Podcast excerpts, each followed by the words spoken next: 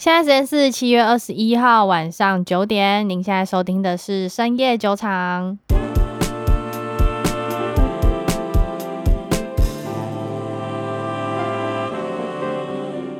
Hello，大家好，我是 Raina。Hello，大家好，我是 Maggie。这一周终于进入财报周了，所以我们有蛮多东西可以来讲了。蛮、嗯、多间公司都开开开财报了，对，很多公司都开财报。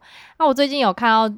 Google Trend 上面搜寻蛮热门的一个关键字就是艾斯摩尔，嗯，刚好 Maggie 在这一集也要讲一下艾斯摩尔的财报，所以我们就废话不多说，直接就先来讲一下说这周有开财报的公司，特斯拉、艾斯摩尔以及 Netflix，他们在这一个季度有什么样的表现？好了，嗯，我今天讲艾斯摩尔跟特斯拉这两间公司财报都各有优缺，嗯嗯嗯。因为 ASML 它这一季的总营收是五十四亿欧元，然后 EPS 是三点五四欧元，两项都有小小的超过预期，嗯，所以 Q2 的财报其实基本上没有脱离预期太多嘛。可是，可是，嗯，它 Q3 的指引下调了，嗯，在这一次 ASML 开财报出来之前，其实已经有一些公司开财报，比如说 JP Morgan 啊、Citibank 啊，嗯哼，前面几家公司都已经有。说可能对于今年第三季或第四季的预期都不会太好，也是因为整体环境的经济衰退等等的原因。嗯哼，所以 ASMO 它这一次下调其实可以理解。嗯，就是因为毕竟现在就是确实整体环境不如预期。嗯，只是这一次的下调幅度有点超出我的预期。怎么样的超出你的预期？因为他是说 Q 三的营收可能会是在五十一到五十四亿欧元。对。之间，所以低于华尔街预估它的是六十四点八亿欧元。嗯，那这个指引下调的幅度到了十五 percent。嗯，通常下调一个指引的幅度不会到这么多。嗯哼，二零二二年全年的营收指引也被下调，从原本之前的百分之二十下调到百分之十，所以等于剩一半。嗯嗯嗯，所以这次指引下调的幅度都不小。了解，那听起来蛮惨的嘛，对不对？对，蛮惨的。可是它股价还涨，对不对？为什么？对。我先帮他平反一下，因为他其实这一季的营收就是在需求强劲的状况下，其实没有大幅度的超出预期的原因，就是因为他的订单的结算的问题。嗯嗯嗯，ASML 他把机器工厂里面内测完之后，再把它交付给客户，嗯哼，他们才会去结算这笔订单。嗯哼。然后，可是因为晶片加工厂就是三星啊、台积电啊，对于这个机器的需求都非常非常急迫。嗯哼。然后也因为之前疫情期间，ASML 的工程师没有办法飞到台湾或飞到韩国去当地进行组装跟实测。嗯哼。所以他们现在的做法是，他先把机器就是运到客户手中。嗯哼。然后用远端的方式指导组装跟测试。嗯嗯嗯。客户是先收到了机器，然后测试完了之后，他们才会去把它录入这笔订单结算。嗯哼。所以等于他们的款项是延迟录入的哦，oh. 然后所以这部分延迟的金额，如果也算在这次财报内的话，就可以从十亿美金增加到二十八亿美金哦。Oh, 所以其实它本质上还是营收并没有下降那么多啊，只是现金流的问题。对，是一个卡在一个财务结算的这一件事情上面。我最近对这件事非常心有戚戚焉，因为我们的供应商也是都那个很晚才汇钱进来，快疯了。对啊，就其实喜气拜拜，大家互相。互相互相容忍一下，这样真的。然后再来就是，虽然公司它下调了 Q 三的预期，但是 ASML 还有出来说啊，就其实今年第二季度的新增订单的金额是有到达八十五亿欧元的。嗯哼，那其中有五十多亿是来自那个 EUV 跟 DUV 的订单，就是机制外光机跟深紫外光机的订单。嗯哼，其实目前的产能是满载的状态，因为是受限供应链的问题没有被解决，所以现在的出货的速度没办法提快。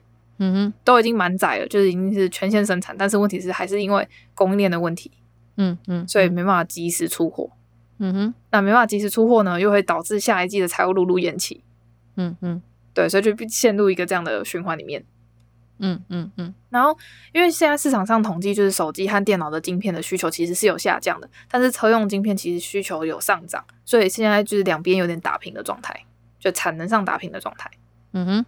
然后这边还是跟大家提醒一下，因为前几天美光跟台积电有出财报嘛。对，我们知道 ASML 它出的这些机器，它的使用者是台积电跟美光这样的公司。对，所以台积电跟美光在财报里面有说，我们会因应未来可能出现的经济衰退，把今年下半年的资本支出下调。嗯嗯嗯，他们这些公司把资本支出下调，就等于 ASML 可能收到的钱会更少。OK，这不是一个好消息呢。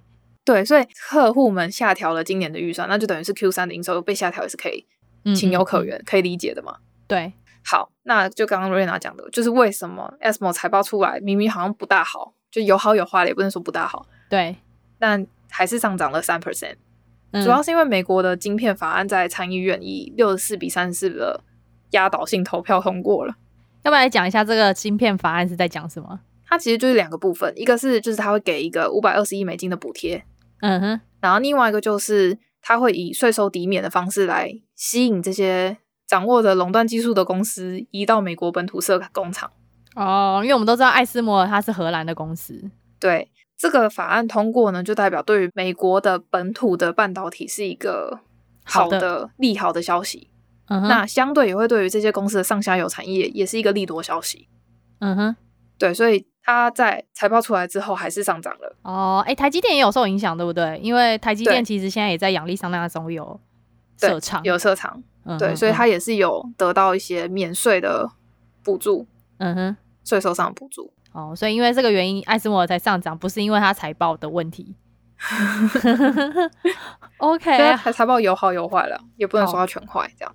嗯，好啦，可是我觉得我们还是看好艾斯摩尔啦，因为毕竟我自己到现在还是觉得。半导体现在就只是一个短暂的，就是一个淡季，对，短暂的冬天。嗯，毕竟这个产业在之后的需求还是非常的强劲，它它会从软性需求变成刚性需求啊。对啊，因为你以后什么东西都一定要有电脑啊。嗯，按你这些什么智能家电里面都必须要有晶片嘛。嗯，对啊，只是低阶、中阶、高阶的差别，而且高阶一定会越来越多啊！你看，像马斯克最近才说他把他的脑上传到云端嘞，你觉得那个能用低阶晶片吗？嗯。不可能了，你有看到这个新闻吗？有，我看新闻。可是这件事情我还是抱了一个问号的态度，超好笑。而且还有记者问他说：“那你把自己的意识上传到云端之后，你可以跟云端上面的你做朋友吗？”然后他说：“我正在做这件事。”我心想说：“是不是只有马斯克能够跟马斯克做朋友？还是他跟他做朋友之后会发现原来自己这么机车？他就是只有自己能跟自己思辨，笑死。”好，那既然我们都讲到特斯拉了，就来讲一下特斯拉的财报好了。特斯拉它这一次的营收同比增长百分之四十二，小小的低于预期，但是 EPS 超过预期二十六帕。嗯哼，Q2 的 EPS 虽然不错，但是整个财报的其他方面却有一点点的不尽人意。嗯，特别是哪一个部分啊？重点是因为毛利率的部分，因为全球性的通胀对于这样跨国企业来说，就是很除了各种原物料的成本。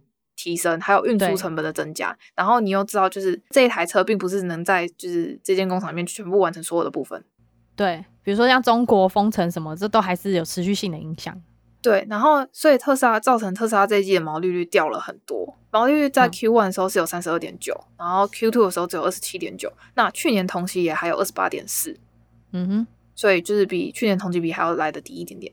那另外就是因为柏林跟奥斯汀的工厂正在开设嘛，所以就是你的开设成本很高，嗯，生产成本很高，所以就是也会影响到它的毛利率的部分，因为硬体设备的成本会平均摊销在每一季上面。嗯哼，虽然特斯拉它可以靠涨价来弥补它成本的增加这件事情，嗯嗯，但是可是车子的涨价它理论上也是会有个限度的，因为当那个价格超过了某一个价位，它就会影响到销量。嗯哼，然后在经济整体环境不好的状况下。能够买得起这样价格的车子的人只会越来越少，嗯，或者是大家会宁愿延迟享受，对，对，然后我们也可以从自己记得 CPI 数据里面也可以看得出来，就是二手车的价格通胀幅度也是不低，因为很多人会选择用二手车来代替。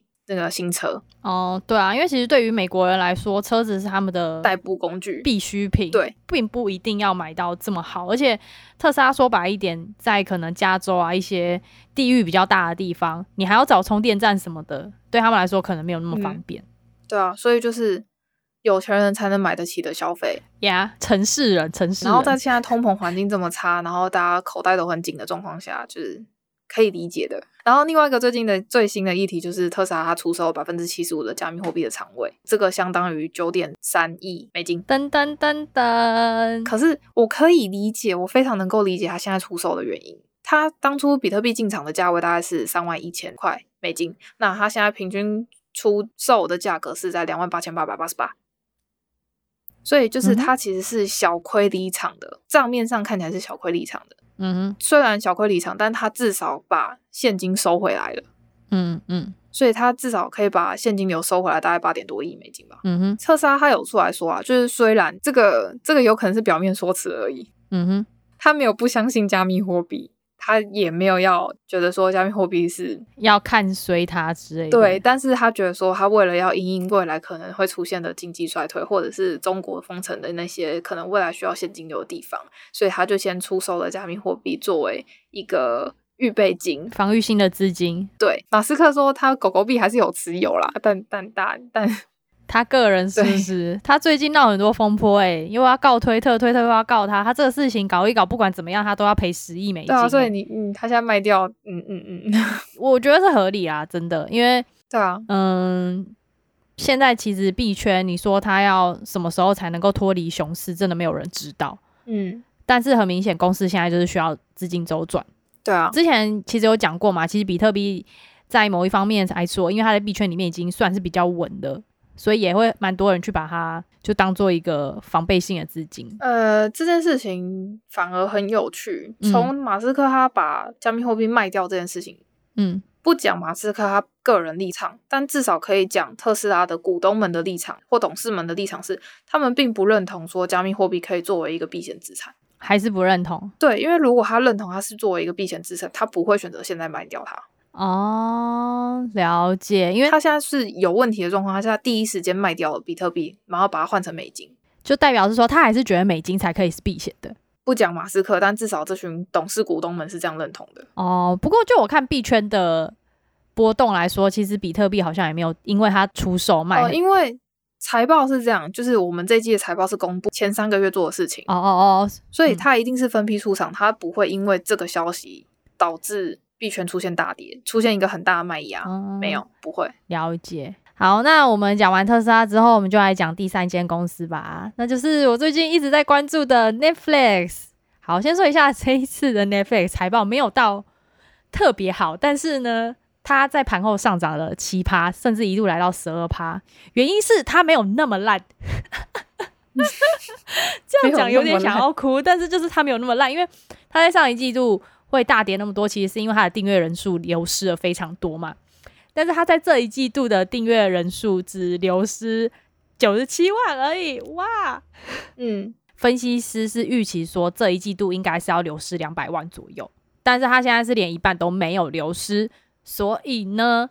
在盘后就有大涨的现象。那我们先撇除用户来说，来看一下 EPS 跟营收。EPS 的话也是有高于分析师预期，所以我才讲嘛，就是他们这种公司哈，一定就预料到说第三季不会到那么惨，然后就故意先把第二季讲很惨。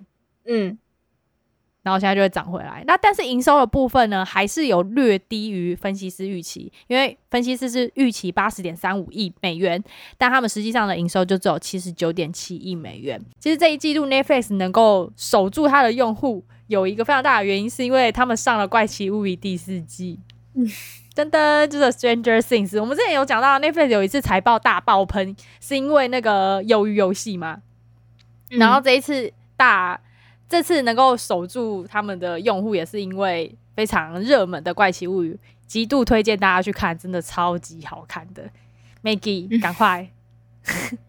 好，那我知道你没有兴趣，呃，因为但是其实你知道，这个对我来说是一个亮点，是因为大家不知道知不知道，鱿鱼游戏第二季要出来了。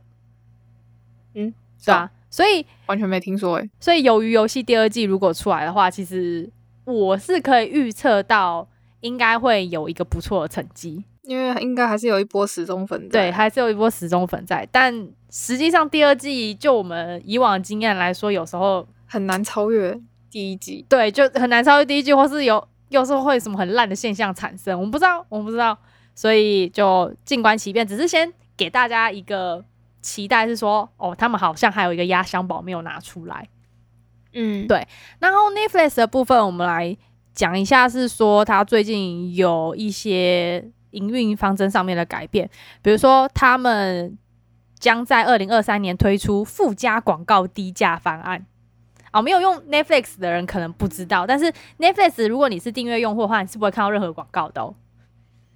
嗯、对，但是现在很明显，Red Hosting 之前一直很反对广告这件事，但你知道，总是要为五斗米折腰，嗯、所以他们现在就有推出就附加的广告低价方案。简而言之，就是反正你在看片的时候，大家就会跳出一些广告。其实这个东西在 Amazon Prime 已经有了，嗯、只是 Amazon Prime 他们上面的广告还是是跳出影视相关的广告，就是可能他们其他。的 Amazon Prime 的、哦、对对对的电影的广告，但是，嗯、呃，现在 Netflix 推出的这个究竟是会怎么样的广告，我们不太知道。只是 Red Hosting 的态度来看的话，嗯、应该也会先采取可能跟影视比较有相关的，而不是就像 Facebook 那样就是乱七八糟。对，不要让大家觉得就是很混乱，或是跟你之前说的都不太一样。对，然后，嗯，我知道很多 Netflix 的用户，你们就会一个人有账号，然后跟一大堆人一起 sharing。就很抱歉，他们现在也在极力的阻止这件事情。嗯，对，所以他们现在有在智利啊、哥斯达黎加和秘鲁三个国家推出什么额外付费新增子账户。嗯，虽然说它帮你抵挡住，你不能分给那么多人，但是如果要分的话，你这些一个分的人可以比较便宜一点。嗯，哦，我懂了，就是。你们要分，你们不要私底下偷偷摸摸分了。我给你一个新的方案，让你们正大光明分。就有一个花旗的分析师有分析说，如果 Netflix 它不限制用户去分享账号的话，那么可能会让公司一年损失高达六十亿美元左右。对，所以嗯，Netflix 可能在近期会严格的去实行这件事情，但我不知道他们会到底怎么做啊？因为 Netflix 它现在是以 IP 在作为判断标准嘛。嗯但我们都知道有个东西叫 VPN 很好用，哎、欸，是不是可以找我们叶配？对，那这个 VPN 大家都知道是可以切 IP，所以 Netflix 要怎么在技术上面去挡这个东西，其实也它是有一定难度啦。对啊，对，真的，而且因为我们都知道 B B P N 的服务是很便宜的，就、嗯、就一六十块而已吧。对，就一年的费用是比你 Netflix 的什么子账户一定便宜很多。嗯，对，但是。身为智慧财产权的拥护者，还是要呼吁大家，就是要看正版的这样子。嗯，最近 Netflix 上面有上之前台湾非常火红的恐怖电影，叫做《咒》。哦，我知道。对，那这个恐怖电影其实我觉得，对，真的恐怖。我自己有去电影院看，然后我大概三分三分之二的时间都闭着眼睛，因为真的太可怕了。这部电影里面其实融合了蛮多台湾。传统的一些文化啊等等之类的信仰，那今天它能够在国际的平台上面去播放，甚至是有在国际排行榜上面入榜，我个人是觉得还蛮不错的，甚感欣慰。对，就我会觉得 Netflix 是一个对影视产业来说很好的一个平台，对对，然后也愿意出资金去让在地化的影视产业能够拍出更好的作品，嗯。嗯，所以先不管股价，私心来说，我是支持这家公司的。所以呢，我会果断的把我妹的 Netflix 也停掉。你妹有收听这节目吗？我觉得我下次回家就把她的 Netflix 跳掉，笑死。对，那你知道之前有发生一件事吗？Netflix 的 Facebook 的小编好像有做什么梗图，然后是在讲说台湾的疫苗要排队，然后都排不到什么的。哦，我好像知道。然后就被很多对，就被很多网民出征。嗯嗯，然后就有很多人说要抵制 Netflix，要退订，blah blah blah。台湾的台湾的那个量又没多少，这次财报出来就退订数超少，然后我就突然觉得，嗯，那些人真的有在退订吗？还是就是你们的威力实在是太小了？这样。对，然后那这边附加说一下，Netflix 他们那边小编好像是新加坡的行销公司来操守的。哦。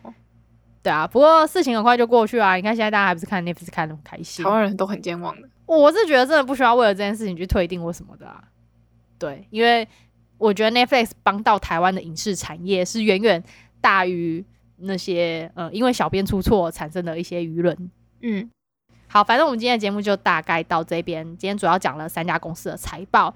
那下礼拜开始，我们一样也会陆续有哪一些公司开出比较漂亮的财报，或是比较特别的财报，也会跟大家讲。好，那我们是三千九兆。如果喜欢我们的节目的话，就记得在 Apple Podcast 订阅我们的频道，给我们五星的好评。最近也有在 YouTube 有开频道，所以也可以在上面收听。另外的话呢，我们的 Instagram 上面也会有图文并茂的解释文，所以大家也要 follow 我们。好，那我们今天到这边，各位拜拜，拜。